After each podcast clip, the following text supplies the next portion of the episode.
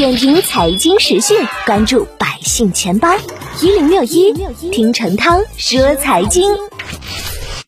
国家支持项目只用投入五千元，一年后最高可变为四百多万的电子货币，将来可以提现或者网上商城购物。这个看似高收益的项目，实际上就是传销活动。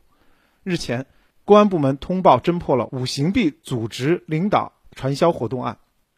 该案涉案金额十七亿元，十人被判刑。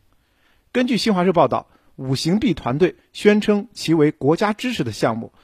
个人投入五千元可获得一枚纯金五行币及五万电子货币。这些电子货币在一年时间内通过五进五出操作，最高可变为四百多万电子货币，将来可以提现或者网上商城购物。此外呢，拉人头还有额外的奖励。这个组织反侦查能力极强，把传销传统的拉人头收取费用的形式设计成买卖五行金币的假象，并抛弃传统传销运用网站和网络平台登记会员的方式，改为利用微信等新兴平台来发展其会员，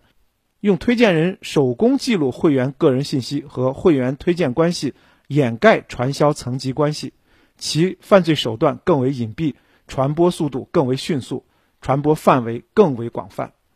那么，传销活动具有哪些特点？又如何来认定它是传销呢？最高院、最高检关于传销犯罪的司法解释，明确系统的提出了传销犯罪的认定标准，就是引诱性、入门费、层级性、计酬依据、拉人头、诈骗性。其中呢，计酬依据有两种，一种呢是销售收入，即普通型的传销；另外一种呢是拉人头收入。也就是犯罪型传销，但是不管传销组织如何变换手法伪装自己，只要同时具备交入门费、拉人头、组成层级团队记仇这三点，就可以被认定为涉嫌传销。